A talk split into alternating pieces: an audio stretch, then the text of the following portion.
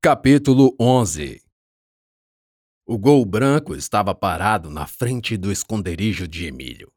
Ele, Johnny e Jéssica conversavam na calçada, sob a luz fraca e amarela da lâmpada de um poste.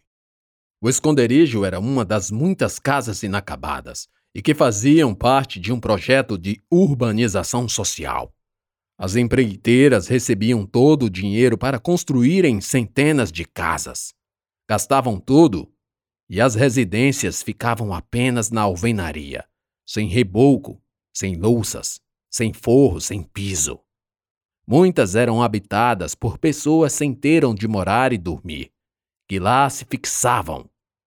Apesar de perigoso, principalmente durante a noite, os jovens não se importavam em passar a maior parte do tempo lá.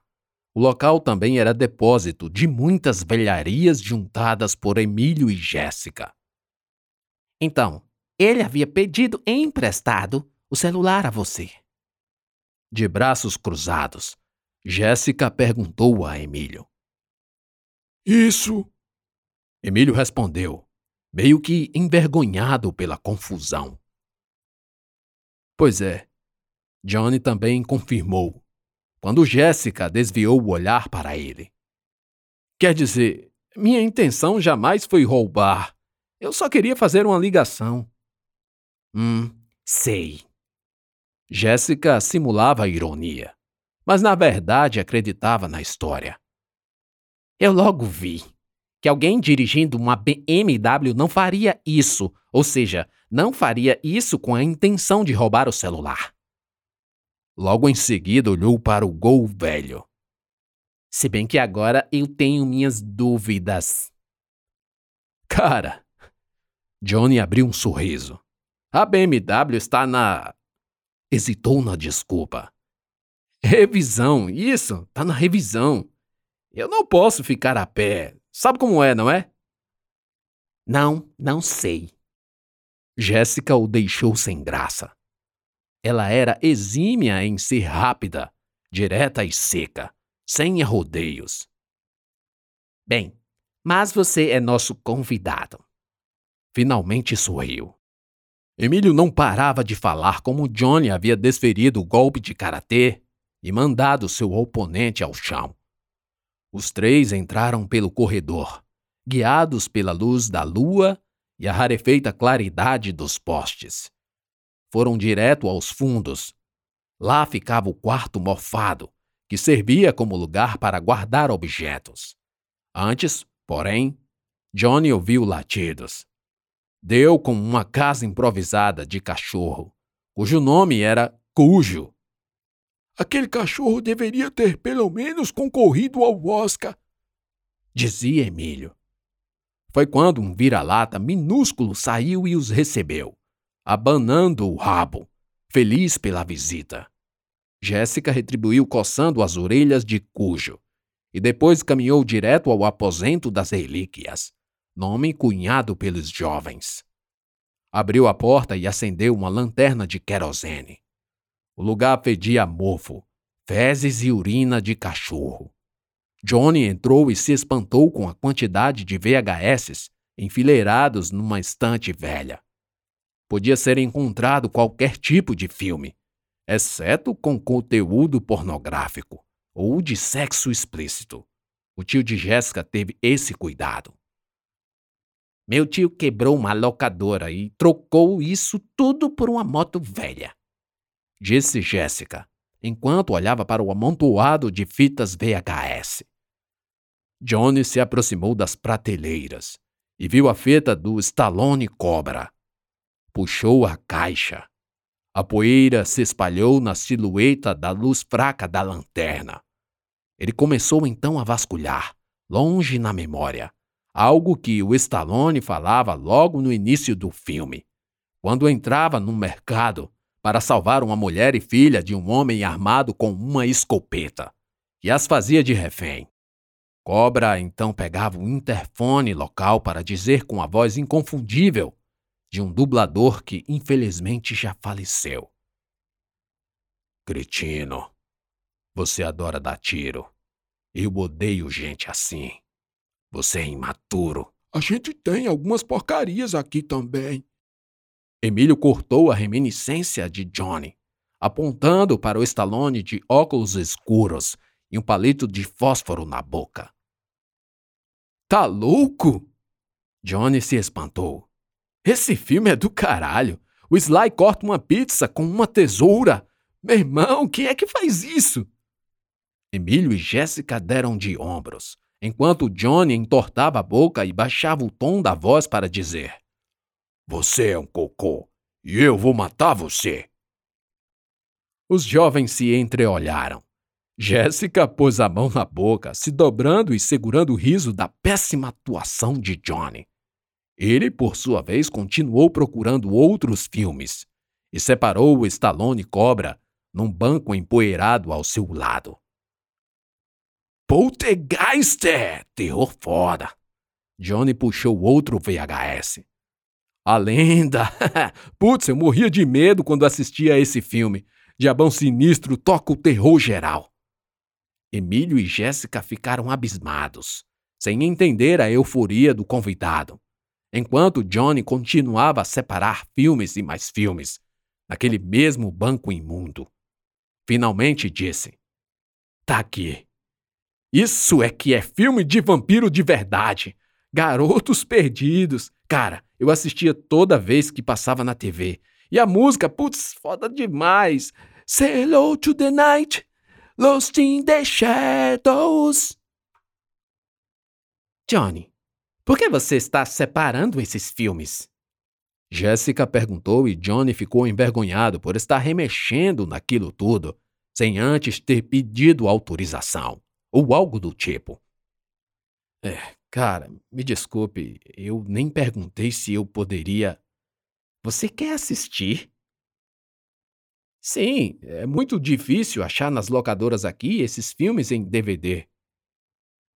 Não! Disse Jéssica seca e friamente. A negativa deixou Johnny perplexo. Ele devolveu a caixa do Garotos Perdidos ao lugar de origem em desolação, não pela impossibilidade de assisti-lo, mas pelo sentido que aquela negativa causara, certo de que aquelas fitas representassem algo para Jéssica mas até para encontrar um videocassete seria extremamente difícil, talvez impossível. Jéssica percebeu o constrangimento e logo tratou de se explicar. Johnny, não é nada disso. Na verdade, você só gostou desses filmes porque, com certeza, os assistiu antes dos 15 anos. Então, não viole a regra dos 15. Johnny pareceu entender, mas ainda assim não queria acreditar que isso fosse o verdadeiro motivo. Eles estão na sua memória e fazem parte desse sentimento de nostalgia. Vá por mim. Eu sei disso porque li numa revista. Eu e o Emílio assistimos a todos os filmes dessa sala. Emílio confirmou, balançando a cabeça positivamente.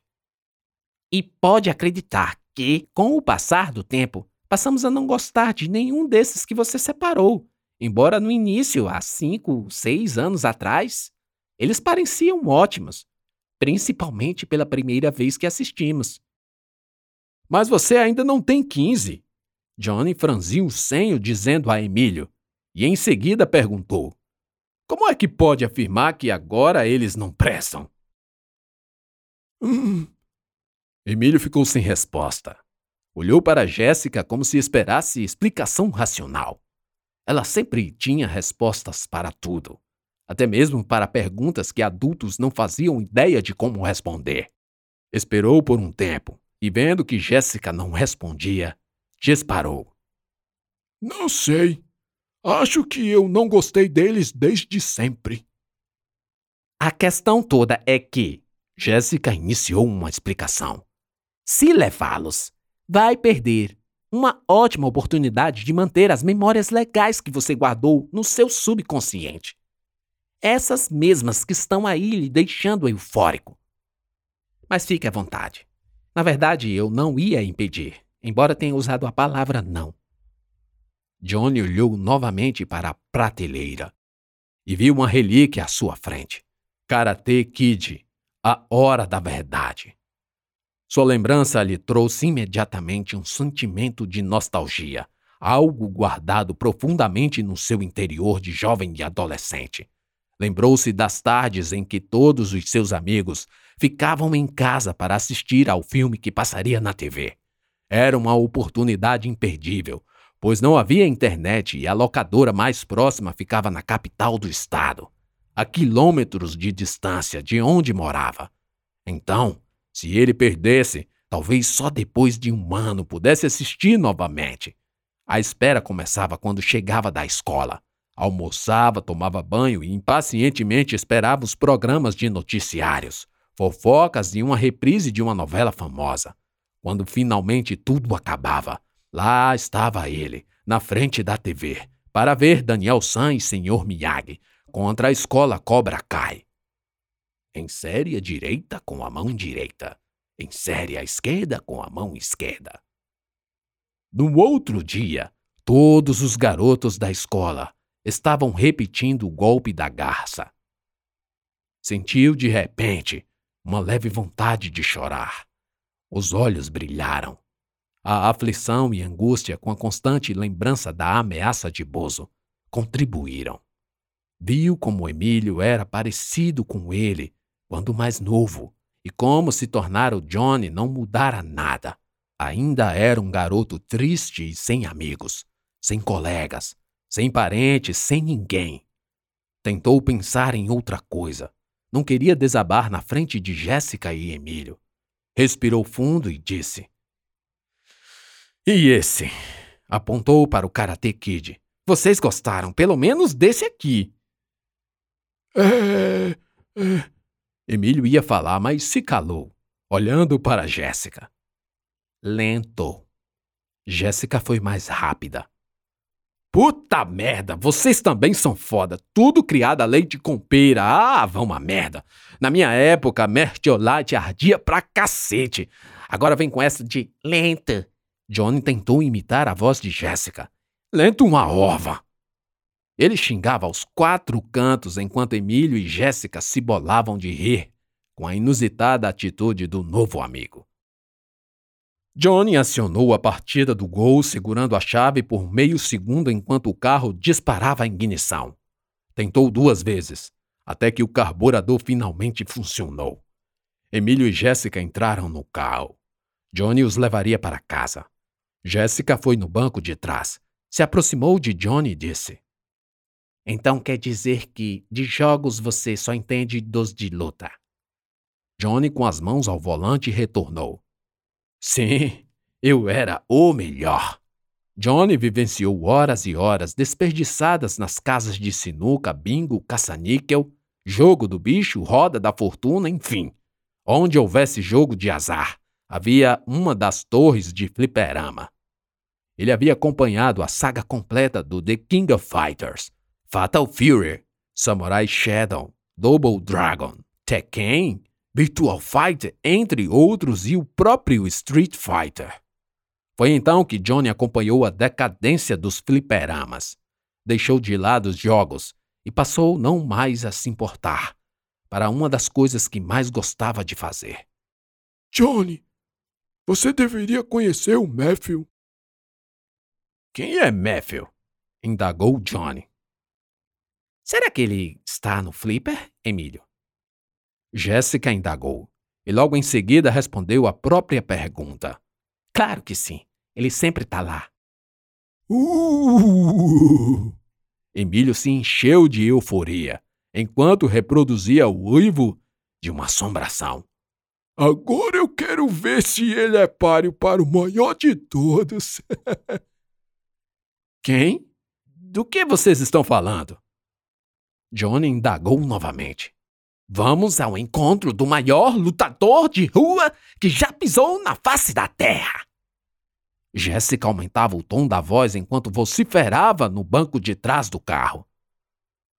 Tá louco? Eu não vou brigar com ninguém, disse Johnny, meneando negativamente a cabeça. Relaxa e não se preocupe. Você não vai se machucar. Emílio encerrou com um sorriso debochado.